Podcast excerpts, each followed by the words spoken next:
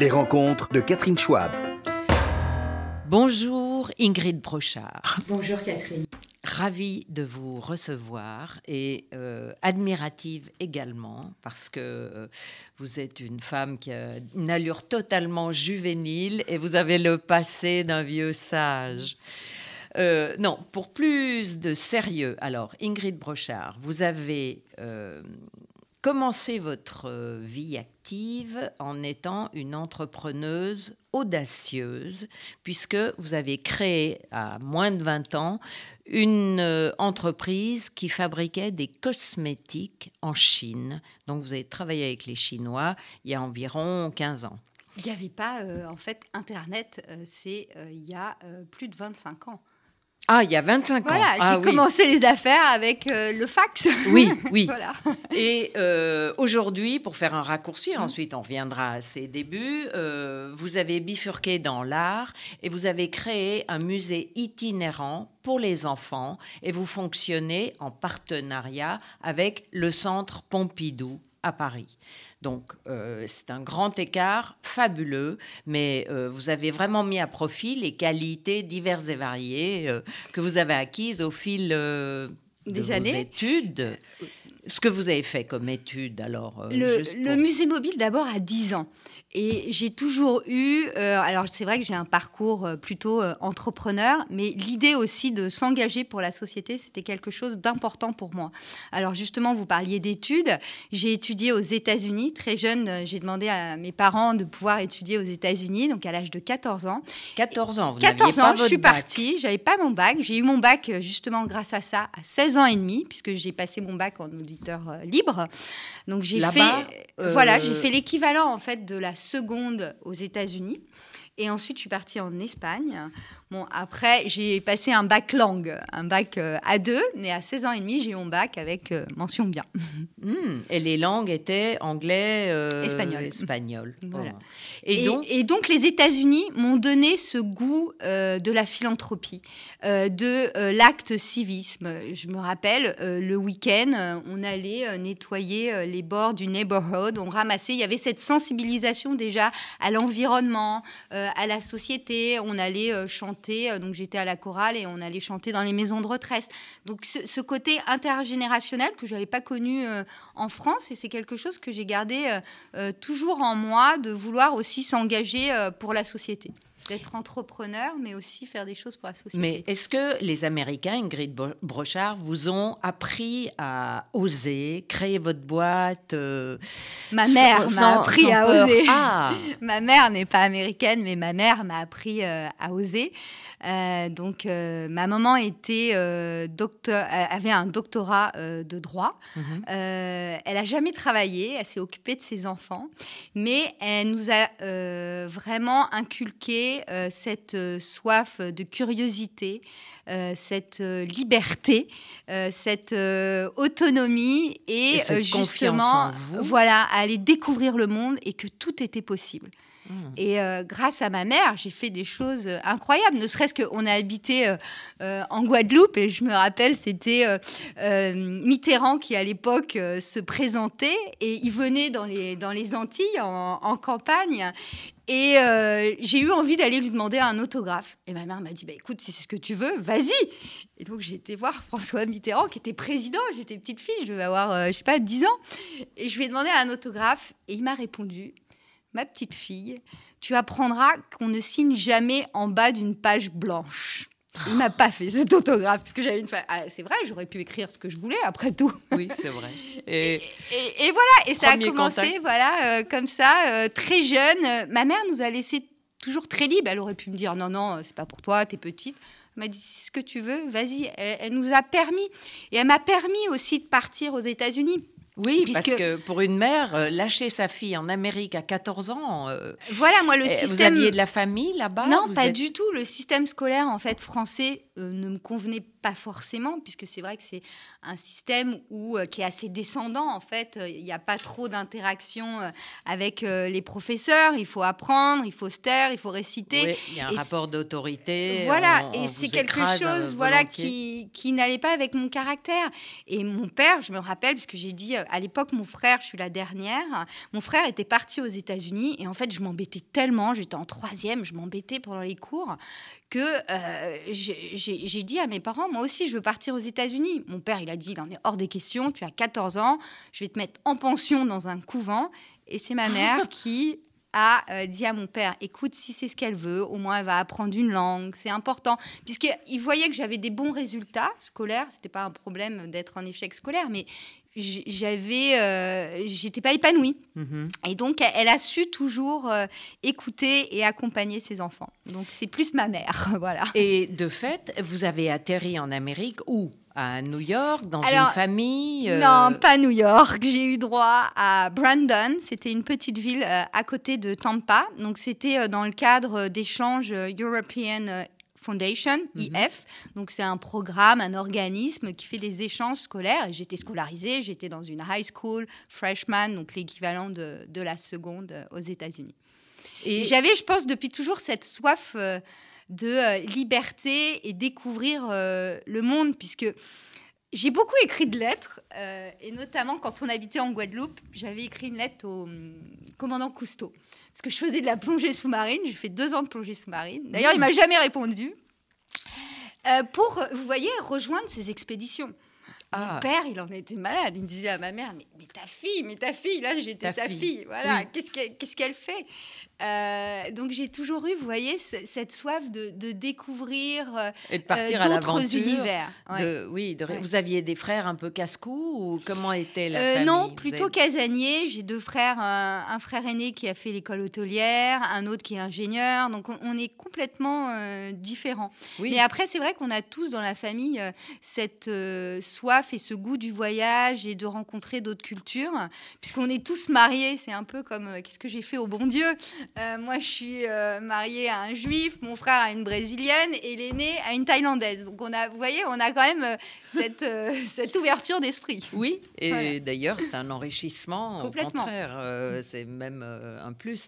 et donc, Ingrid Brochard, Brochard vous avez créé votre boîte au retour ou vous êtes restée donc jusqu'à 16 ans à Tampa Alors voilà, après, j'ai passé mon, donc, mon bac en candidate libre. J'ai fait une école de commerce. Donc euh, Là-bas ou en France? En France. Donc je suis rentrée passer mon bac euh, en France. J'ai fait une école de commerce et forcément le stage de fin d'année. Euh, mes parents s'attendaient à la destination. Ils ont dit où va bien-elle pouvoir partir? Puisque les stages, ça se faisait plutôt en Europe ou aux États-Unis. Comme j'avais déjà découvert les États-Unis, je suis partie pour Hong Kong à 17 ans et demi. Donc je me suis retrouvée à Hong Kong. Et pareil, j'avais écrit une lettre à Anita Roddick, qui ah, était la fondatrice euh, voilà, du Body Shop. Body Shop. Voilà. Et c'était une femme, en fait, je ne sais plus comment je l'avais découverte, mais que j'admirais. Parce que c'est euh, une femme révolutionnaire pour son époque époque. Elle faisait travailler des tribus de femmes en Afrique, en Amazonie. Euh, mmh. Elle mettait, elle avait, elle, ça a été elle la première à faire le refill, c'est-à-dire toute la question du recyclage de l'environnement. Vous reveniez avec votre bouteille, on vous mettait votre shampoing.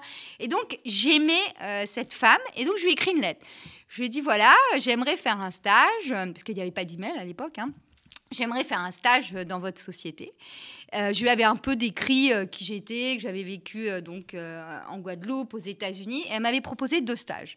Un aux Bahamas, qui m'avait bien tenté parce que j'étais passionnée de plongée sous-marine, et un à Hong Kong. Et, j'ai choisi Hong Kong euh, parce que euh, c'était euh, un continent que je ne connaissais pas. Et, c'est grâce aussi à, ce choix que ma carrière, je dirais, ensuite a commencé. Ouais, voilà. Et vous avez fait des connexions là-bas à l'occasion de votre stage. Et c'est Anita Roddy qui vous a donné le goût des cosmétiques. Et, Alors, le goût créer des... une boîte de cosmétiques, c'est risqué quand même. C'est risqué, oui et non. C'est aussi aussi, euh, si vous voulez, moi, je suis pas quelqu'un qui planifie. J'ai écouté en fait un peu au ma vie, c'est un peu au gré des rencontres et, et de ce que je ressens. et en fait, bon, à la base, je voulais être née.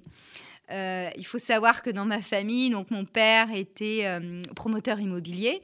Le côté artistique était un peu mis de côté. Donc on nous a beaucoup poussé dans les études, le sport et les voyages. Et donc euh, quand j'ai dit à mes parents que je voulais être née, c'était un peu quelque chose. Donc voilà, pour des eux, voilà, c'était pas tangible, vous voyez, au niveau business, au niveau, je sais pas, c'était pas leur dire que je voulais être médecin ou chef d'entreprise. Vous voyez, il y avait quelque chose qui leur échappait. Et donc, euh, il m'avait dit, euh, comme je collectionnais à l'époque les petites bouteilles euh, de parfum, il m'avait dit peut-être tu travailleras dans les cosmétiques. Mhm. Et voilà. Et en fait, j'ai pris cette direction, j'ai fait ce stage, j'ai été à un salon de cosmétiques, je suis rentrée avec plein d'échantillons dans mes valises, au lieu de rentrer avec des copies de sac Chanel ou voilà, parce que c'était ça à l'époque, mes copines. tu vas à Hong Kong, ramène-moi s'il te plaît la veste Chanel, le sac, les lunettes. Et ben moi, au lieu de ramener tout ça, j'avais j'avais rempli ma valise d'échantillons, puisque j'avais été donc à un salon de cosmétiques. Et un an plus tard, donc mes parents me prennent un appartement euh, à Paris, puisque donc j'ai jamais habité à Paris, j'habitais plutôt en province, me prennent un appartement à Paris en mai, alors que mes cours reprennent en septembre. Donc là, j'ai quand même grandi, j'ai 18 ans, je suis majeure, je me dis, c'est pas sympa, ils vont payer un loyer, je vais me trouver un job d'été. Et je postule pour vendre des montres euh, sur les Champs-Élysées chez Louis Pion, à côté de chez Virgin à l'époque. et je vous raconte ça parce que euh, comme quoi la vie, donc je fais ça, j'aurais pu partir euh, en vacances, non Je me dis, je, je, prends un job d'été. Et un jour, il y a un monsieur qui rentre dans cette boutique et qui demande à faire changer le bracelet pour sa femme qui était enceinte, qui avait grossi, elle voulait absolument mettre sa montre deux jours après, et donc il demande à faire changer le bracelet. Et la vendeuse, en fait, qui est à côté de moi, lui dit, oh non, mais ce ne sera pas possible dans les délais. Et bon, moi, ma mère, euh, après, a eu des commerces, donc j'ai aussi euh, vu ce que c'était d'être commerçant. Donc je lui dis, écoutez, monsieur, euh, je dis, le représentant est passé, il a laissé sa carte, je vais appeler, je vais voir ce que je peux faire. Et en fait, j'arrive à avoir ces rouleaux Breitling, sa femme est contente. Ils reviennent à la boutique, les deux, ils viennent me voir et me disent, mais on comprend pas, qu'est-ce que vous faites, vous, dans un magasin à vendre des montres? Je le regarde et je lui dis, mais écoutez, monsieur, d'abord, il n'y a pas de sous-métier. Et puis, euh, moi, je vais monter ma boîte de cosmétiques parce que j'avais été un peu piquée. Donc, je lui raconte que j'étais à Hong Kong, que j'ai plein d'échantillons, que mon ambition, c'est de monter ma boîte de cosmétiques. Et là, il me dit, très bien. Il me dit, euh, je vais vous rappeler, je vais vous avoir un rendez-vous important pour euh, votre boîte de cosmétiques. Et en fait, deux semaines après, il me rappelle, j'avais rendez-vous chez Tati à Barbès. Alors moi, je connaissais pas du tout Tati. Euh, j'avais rendez-vous euh, à Barbès. Je débarque dans ce souk, ce bazar. Euh, une acheteuse me reçoit dans un couloir entre deux cartons. Et là, paf, je ressors 60 000 pièces commandées. J'avais ah pas de société de montée. J'avais rien. Je devais reprendre les études en septembre. Et c'est comme ça que j'ai monté ma société et que j'ai commencé à vendre des cosmétiques au magasin Tati. Alors, c'est vrai que je me suis positionnée très vite sur du mass market, puisque l'Asie, c'est des prix aussi. C'est le plus gros fabricant au monde, mais ce qu'on vous demande avant tout, c'est un prix. Donc, pendant des années, 15 euh, ans, j'ai eu donc cette boîte euh, de cosmétiques. Mais donc, vous avez travaillé, Ingrid Brochant, à, bah, Brochard, décidément. c'est la station de métro. Oui, c'est Brochant, c'est pour ça. c'est incroyable, c'est farouchement intoxiqué par le métro. Ingrid Brochard. Euh, vous avez travaillé avec les Chinois et euh, moi j'ai beaucoup d'exemples de gens qui se sont fait copier leurs formules, voler leurs idées, leur business et tout. Et vous, vous avez tenu 15 ans en travaillant en bonne intelligence avec ces Chinois qui appliquaient la formule et les recettes que vous aviez, vous, votre créativité appliqués à leur savoir-faire. Oui, alors complètement. Après, euh, moi, j'étais plus sur un positionnement mass market, donc grand public. Donc en fait, ce qu'on me demandait avant tout, c'était un prix. Bien sûr qu'il y avait des formules, il y avait un chimiste, il y avait un design, puisque moi, j'avais un goût aussi euh, de l'esthétique. Oui, ça m'intéressait. Surtout les cosmétiques. Chose, voilà, qui... Essentiellement. Voilà. Mais euh, très vite, en fait, c'est moi qui me suis essoufflée. J'ai pas été copiée par les Chinois. C'est plutôt moi qui, au bout de Alors au début, j'étais hyper fière. Je voyais les filles se maquiller dans le métro avec mon maquillage. Je les voyais dans les, euh, euh, dans les prospectus de Leclerc, de Carrefour. Euh, Vous aviez des crayons, des mascaras Voilà, tout, des, accessoires, des, pinceaux. Je faisais tout. J'ai acheté en Corée, en Thaïlande, en Chine, à Taïwan.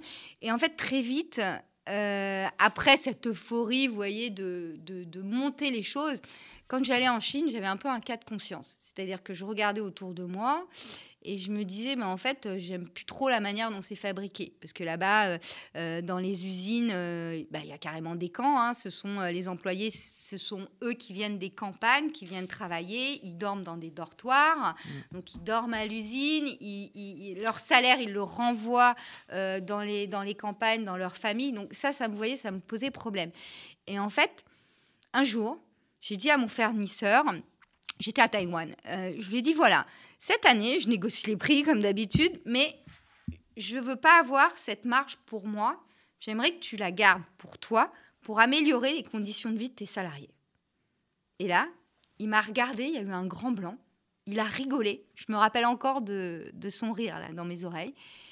Et il m'a dit, il m'a regardé droit dans les yeux, il m'a dit Ingrid, I think it's time for you to stop business. Je l'ai regardé, j'étais un peu déconcertée. Euh, et, en fait, cette phrase, elle a fait écho en moi, parce qu'il avait raison.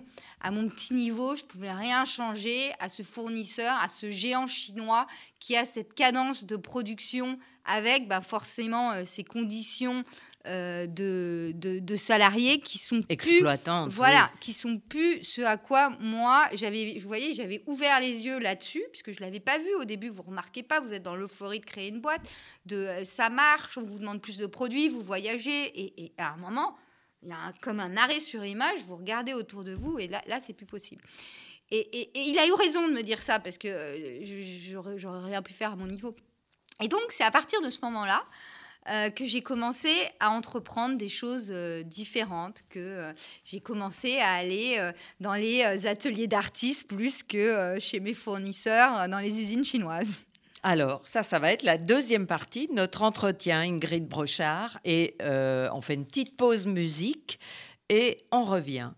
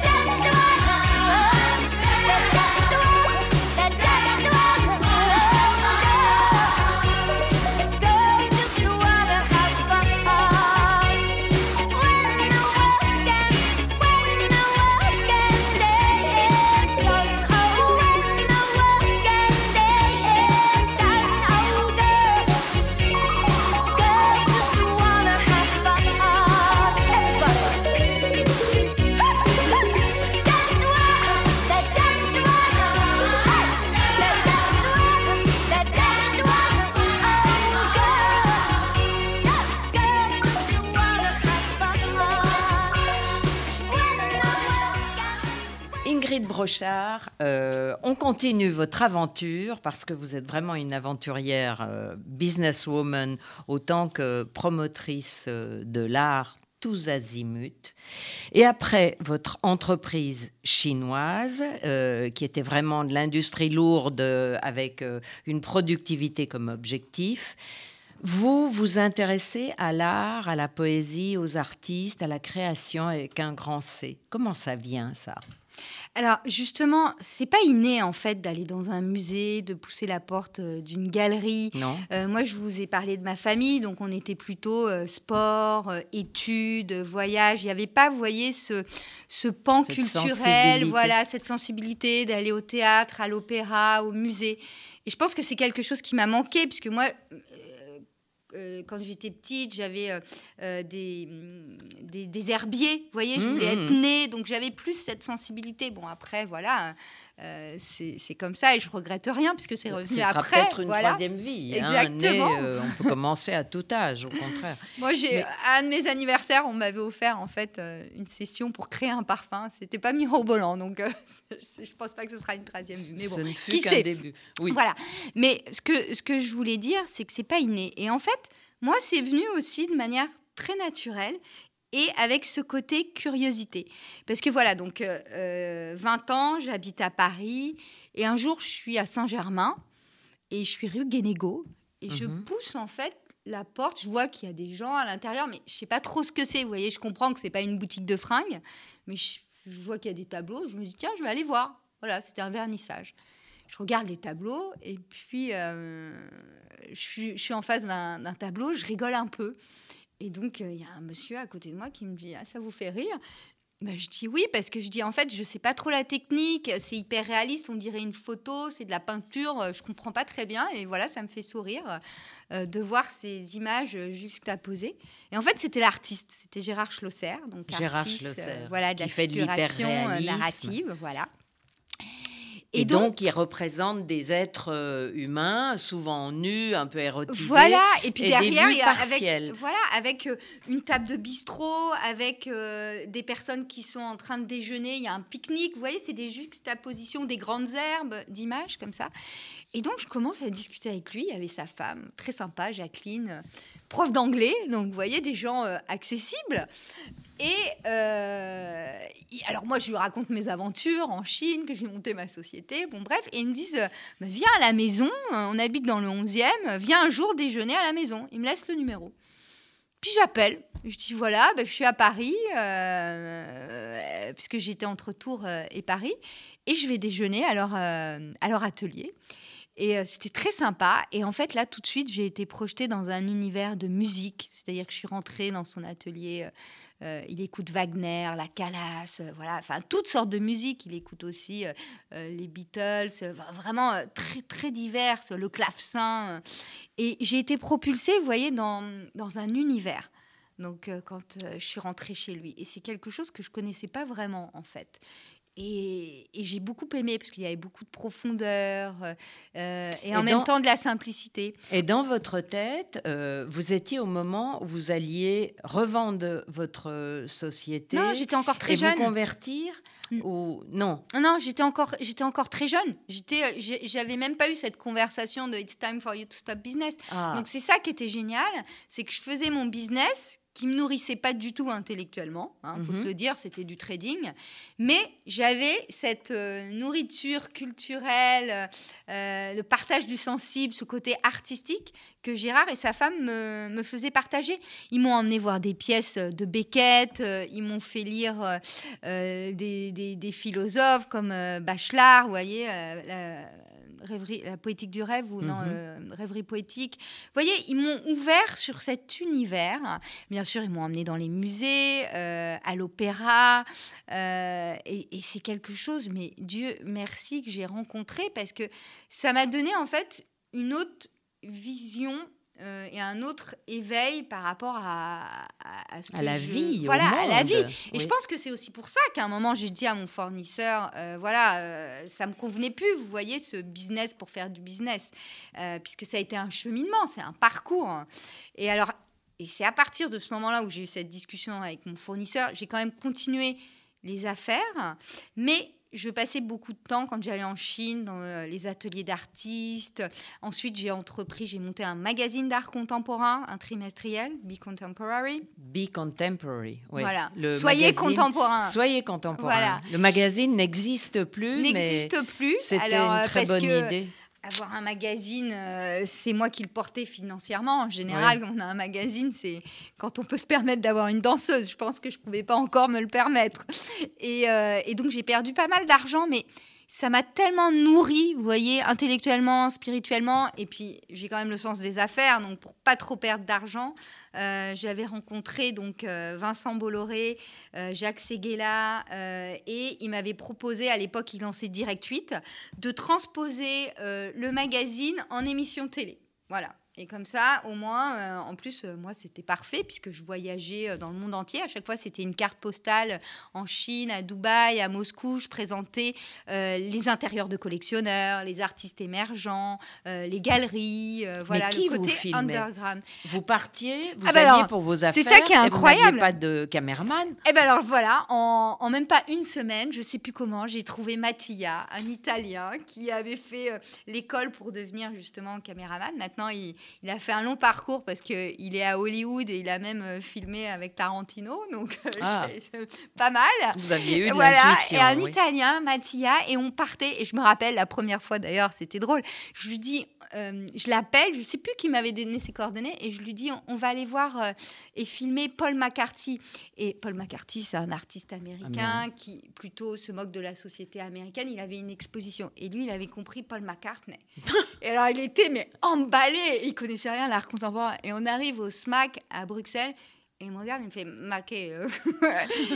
et je lui dis non, pas du tout, ça va être des émissions sur l'art contemporain. Et, et c'est génial parce qu'il m'a suivi, et en même temps, ce qui était chouette, c'est que lui aussi, il découvrait, et après, il allait lui-même dans les musées. Donc euh, voilà, il y avait, il y avait une énergie euh, comme ça. Et vous vous nourrissiez mutuellement. Lui était un challenger parce qu'il ne comprenait pas toujours. Et... Voilà. Donc vous avez créé un réseau, au fond, parce que vous avez rencontré ces artistes. Énormément. Et pour les besoins de l'émission, de votre documentaire, euh, c'était facile. Les artistes sont pas forcément les ben, plus abordables. Je sais pas, avec moi, tout se passe c'est bien. Vous voyez, même un jour, je, je, suis à New York, je déjeune avec euh, Sam Samor, donc, qui était un ami euh, photographe. Et euh, donc, j'étais là pour, pour faire un, tournage. Et je suis dans ce restaurant chinois à Chelsea. Et à côté de moi, il y a un autre artiste que je ne connaissais pas qui salue Sam Samor. Et on commence à discuter. Et en fait, je lui explique voilà, que je suis là pour un tournage. Et en fait, il se rend compte qu'il euh, il doit se dire, alors elle, euh, elle ne me connaît pas, alors que c'était un des artistes les plus connus, c'était Maurizio Cattelan que j'avais ah. à côté de moi. Et je lui dis, euh, ah oui, donc là, je vais aller à l'Armory Show, je vais filmer, ensuite, je lui explique tout, puis je dis, je cherche des artistes que je pourrais interviewer, et il rigole. Et, vous voyez, par sympathie, il me dit, ben, on va faire une interview ensemble. Et je dis, ah bon, vous êtes qui?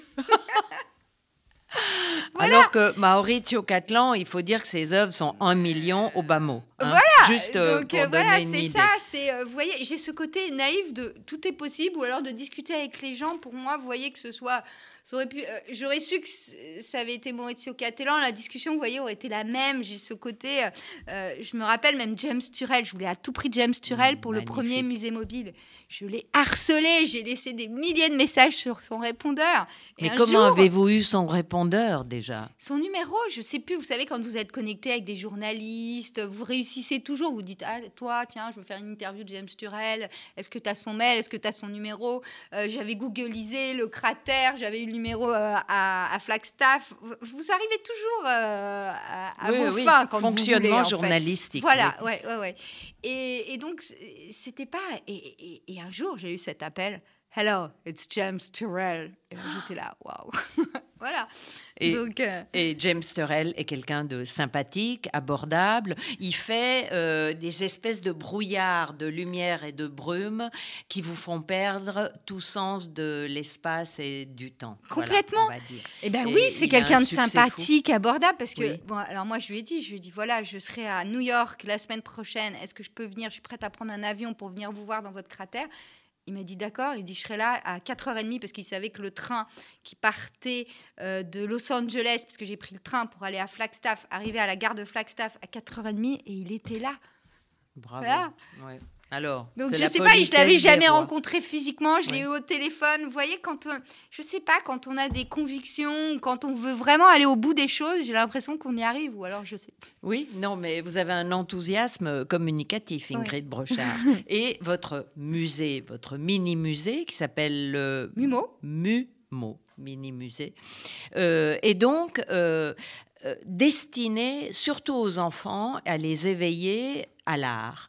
Est-ce que vous faites attention euh, de ne pas les braquer avec des œuvres un peu rébarbatives, telles que peut l'être euh, l'art contemporain? C'est ce qui intimide les familles souvent. Complètement. Alors euh, moi j'ai tout de suite eu conscience, j'étais assez intuitive, vous voyez, je suis pas, je me dis pas curatrice, mais dans tout ce que j'ai vu, il y a des œuvres qui ont vibré en moi, qui m'ont parlé. Et plutôt, j'ai essayé de faire euh, le premier musée mobile, hein, puisque c'était les artistes que j'avais fédérés. Donc, tous ont créé des œuvres in situ pour le projet. De Paul McCarthy, Pierre Huyghe, Daniel Buren, Maurizio Catellan, euh, James Turrell, voilà, euh, Farad Moshiri et Isa Attila. Donc, vraiment, et, d'ailleurs, il y a une œuvre que, entre guillemets, on m'a dit que j'avais censurée, mais je suis contente de l'avoir fait. C'est-à-dire que je voulais que ce soit un premier contact facile, mhm. intelligent, euh, qu'on ressente des choses euh, euh, et pas forcément des choses trop intellectuelles ou et là j'ai quand même dérangeantes. une question oui à vous poser qui est il y a une actualité autour du livre de Benjamin Oliven qui critique assez violemment les politiques publiques françaises sur l'art contemporain à, qui il reproche d'être beaucoup trop élitiste et, même brutal contre les non-initiés. Est-ce ah, mais moi, je suis tout à fait d'accord. Je suis désolée. Euh, hmm. Quand euh, vous rentrez dans une galerie, souvent on vous regarde de haut. Au Palais de Tokyo, il faut avoir un certain style, un look. Euh, quand vous rentrez même dans un centre d'art, on a l'impression parfois en province que c'est comme une secte. les gens restent dans leur milieu. Nous, on le voit avec le musée mobile, parce que le musée mobile, il est là pour lever toutes ces barrières. Hmm. Et on va, ce qui nous intéresse, c'est d'aller à la rencontre de mondes très différents et pas justement euh, l'élite de l'art contemporain, les initiés euh, de la région. Et en fait, on voit euh, que c'est important d'aller trouver ces publics, mais pour aller trouver ces publics, faut travailler, faut faire du maillage territorial, il faut travailler avec les associations, puisque c'est elles qui savent euh, toucher euh, ces publics. Donc nous, on travaille avec ATD Carmonde, avec l'UNESCO, avec le tissu associatif, mais pas que, on travaille aussi avec l'éducation nationale, donc la culture. Ce qui est intéressant, c'est de mélanger tous ces gens autour de la table. Et le gros problème, c'est que la plupart de ces gens ne se rencontrent pas sur les territoires. Non. Il y a une espèce de forteresse. Moi, je représente ci, toi, tu représentes ça. Et il n'y a pas, vous voyez, les passerelles. Mais ça, euh, c'est le problème. J'ai repris mes études après plus tard. J'ai fait un, master à Sciences Po, management des politiques publiques. Voilà. Et ça m'a la question. Choqué, ce côté très vertical. Mhm. Euh, moi, je raisonne euh, bottom to the top, et là, c'est très descendant, et les gens restent dans leur caste. Euh, alors aujourd'hui, il y a plus d'ouverture. Et euh, nous, de toute manière, on, ne donne pas le choix. On n'est pas là pour euh, aller voir que les interlocuteurs de, de, l'art contemporain sur le territoire. Et alors, pour faire un management euh, en politique publique, c'est dire à quel point vous, vous avez dû vous heurter à des murs. Parce que c'est quoi?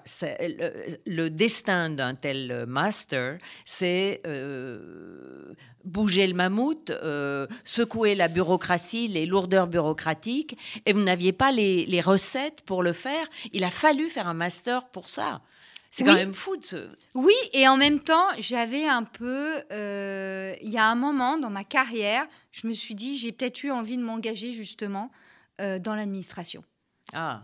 Mais en fait, aujourd'hui. Pour euh, influencer la politique. Voilà, Et aujourd'hui, je le dis très ouvertement, c'est difficile pour un entrepreneur parce que vous, vous êtes euh, quelqu'un euh, d'agile, vous avez, vous agissez aussi en fonction de, de votre ressenti, vous avancez. Et, en fait, tout est très empirique dans l'administration. Il faut avoir la, décision. En fait, elle peut être actée, mais mhm. le discours entre euh, la politique qui va annoncer voilà euh, des effets d'annonce et la mise en œuvre, puisque le gros problème et le gros sujet, c'est la mise en œuvre. Il n'y a pas de problème à dire, parler de la démocratisation de la culture. Les, les ministres en parlent et trouvent des mots à chaque fois très différents et ils en parlent chaque mandat. Mais après, elle est où la mise en œuvre? C'est-à-dire qu'après, c'est vous. C'est-à-dire que même les ministres n'arrivent pas à faire bouger le mammouth et euh, à secouer cette bureaucratie Ils y arrivent, mais c'est très dur. C'est, vous voyez, euh, même quand on est ministre. C'est une inertie. Euh, je ne sais pas, je suis pas ministre, mais, mais du coup, j'imagine que oui, c'est beaucoup de, de, de, de, discours, c'est beaucoup de politique. Et au final, mais ça vous a découragé à vous engager, vous, Ingrid Brochard Oui. Oui. Oui, oui, je vous dis sincèrement, oui. Alors que euh, je reprenais ces études et j'avais choisi euh, ce master management des politiques publiques pour justement avoir un engagement plus pour la société. Mais ça correspond pas à mon profil, en fait. Voilà, c'est tout. Dommage, très dommage. dommage. C'est une grande perte pour nos institutions. On va faire une petite pause, euh, Ingrid Brochard, pour aborder ensuite l'aspect engagement politique et vos déceptions aussi. Thank you.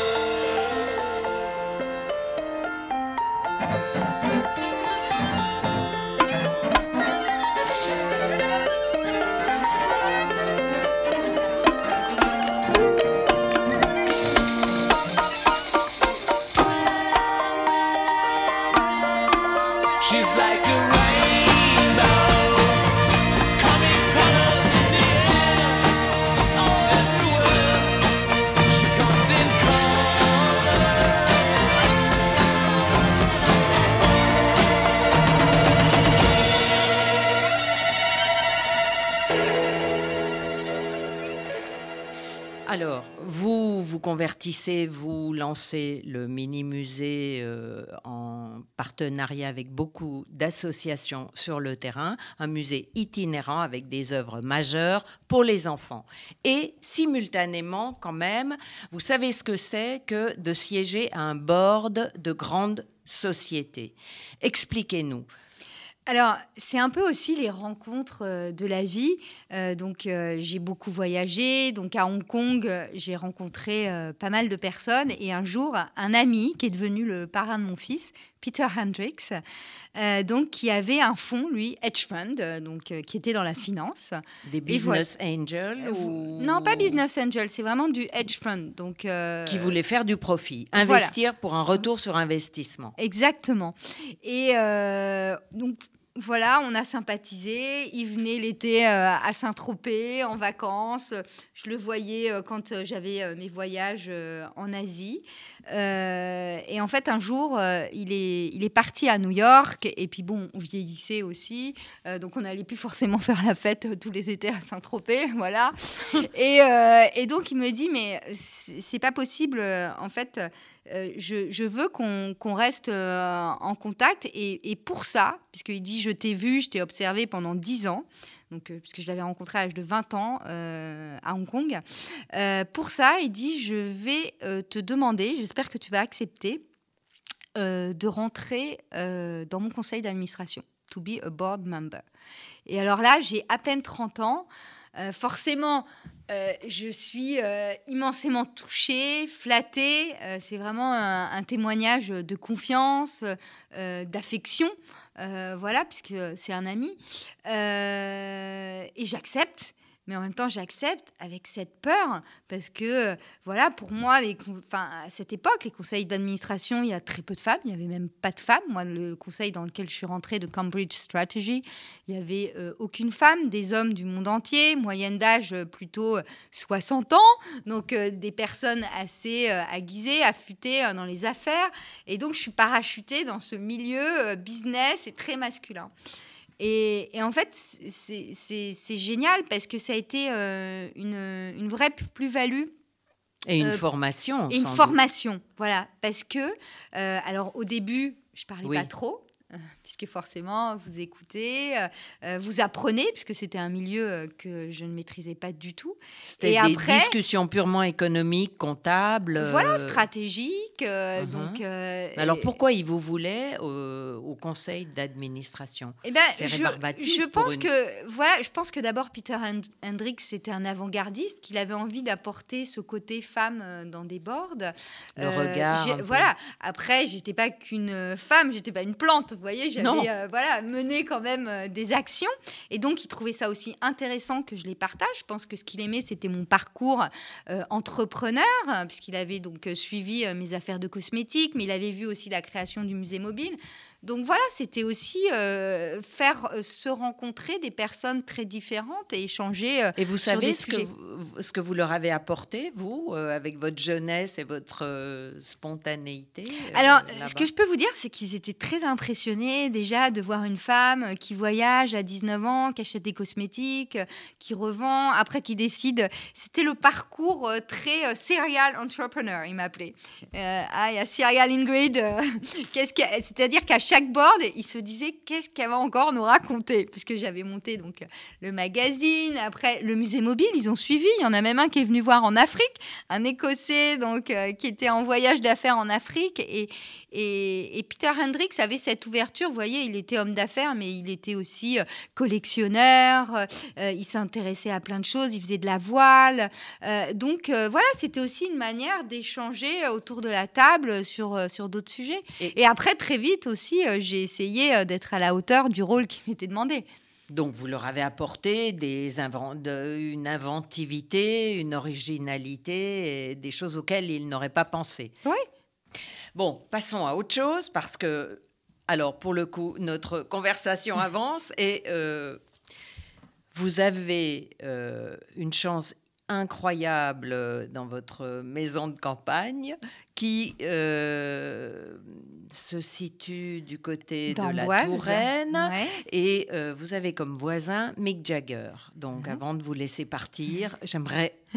J'ai Je ne peux pas ne pas vous poser la question de qui est cet homme et que savez-vous de lui Comment, comment est sa maison Comment est-il? Alors, euh, alors d'abord, cette maison, parce qu'il faut que je resitue un peu le contexte, donc je suis originaire de, Tours et très jeune euh, donc, euh, dans, dans, mes affaires. Mon père étant promoteur immobilier, quand on gagnait un peu d'argent, fallait investir. Et très jeune, donc j'ai acheté cette maison qui était un manoir, mais en même temps qui était un ancien atelier d'artiste. Et à l'intérieur, vous avez une structure de Gustave Eiffel avec la palette de l'artiste. Oh. Euh, donc avec des grands volumes qui ne ressemblent pas du tout euh, à une construction tourangelle. Euh, c'est vraiment une, maison très atypique. Et en fait, comme j'habitais à Paris, cette maison, donc je l'ai restaurée pendant des années et je n'y allais pas. Et comme dans ma carrière, euh, plus euh, de journaliste euh, dans l'art, j'ai vu, quand j'ai interviewé pour mes émissions télé, beaucoup de collectionneurs qui ouvraient leur maison. Un jour, je me suis dit, voilà, tous les artistes que je connais, je vais leur demander de venir, soit d'être en résidence, soit d'envoyer des œuvres, ou les galeries envoient des œuvres, et de créer comme ça une exposition. Et j'ai créé donc dans cette maison une exposition qui s'appelait A House is not a Home, donc avec des artistes comme Kader Atia, comme euh, Claude Lévesque, comme Wang Du, euh, comme euh, Sophie Tom Sachs, Sophie Kahl, voilà, vraiment Lawrence Weiner, Hirschhorn, je voilà, crois, Thomas exactement, voilà. Et donc cette expo, elle avait été, ça avait fait, et, c'est ça aussi qui m'a donné envie de créer le musée mobile, mhm. parce que quand j'ai fait cette expo, ce qui m'a intéressé, c'est qu'il y a aussi bien des initiés qui sont venus la visiter, mais dans le salon, il y avait la boulangère, le paysan qui discutaient autour de l'art. Et c'est ça ce qui m'a intéressé, cette phrase de Robert Filiou qui dit là est ce qui rend la vie plus intéressante que l'art. Et c'est ce qui se crée dans ce, dans ce salon. Vous voyez, c'était plus convivial que pousser la porte euh, d'un musée. Et donc Mick Jagger, donc Mick Jagger, lui, quand il était petit, très jeune, il venait en vacances à Amboise, il venait avec ses parents au camping de la Goutte d'Or. Donc il venait, il, était au camping. Et quand il a gagné de l'argent, il a très vite acheté ce manoir, la Fourchette, donc euh, qu'il possède, euh, euh, qui est à 5 minutes de la maison. Alors j'ai deux, trois anecdotes sur lui. quand j'étais jeune, on était dans une discothèque un soir qui s'appelle le Rhythm and Blues. Et en fait, Mick Jagger, quand il est à la campagne, il s'habille en jogging et en t-shirt et vous lui donneriez 2 euh, euros. Et il s'est présenté devant cette boîte de nuit, le Rhythm and Blues, et on lui a refusé l'entrée. Donc ça, c'est une petite anecdote. Alors. Après, Mick Jagger est venu euh, visiter euh, mon exposition. Oui. J'ai rencontré, oui, il n'est pas très euh, art contemporain. On a discuté sur euh, deux, trois œuvres, mais on sentait qu'il n'était pas euh, branché. branché art ouais, ouais, ouais, C'était lui plus, ce qui, c'est, d'autres périodes qui, qui l'intéressent. Alors, il a un studio d'enregistrement dans sa chapelle. voilà, c'est, une super maison. Il aime beaucoup la Touraine. Il passe beaucoup de temps. Il passe bien deux, trois mois dans l'année dans dans sa maison. Et j'ai eu par euh, les rencontres de la vie, euh, l'occasion euh, par un ami japonais qui est créateur styliste, donc de rencontrer sa fille et sa petite fille. Donc voilà, c'est des anecdotes. Une de ses filles, parce qu'il a huit enfants. Oui, hein. et, d'ailleurs, mon fils, de temps en temps, à la campagne, joue au jardin, au parc, à Amboise, avec son fils et le garde du corps, parce qu'il a, il vient d'avoir un enfant, je crois qu'il a 4-5 ans. Absolument. Et j'adore cette chanson de Mick Jagger, She's Like a Rainbow.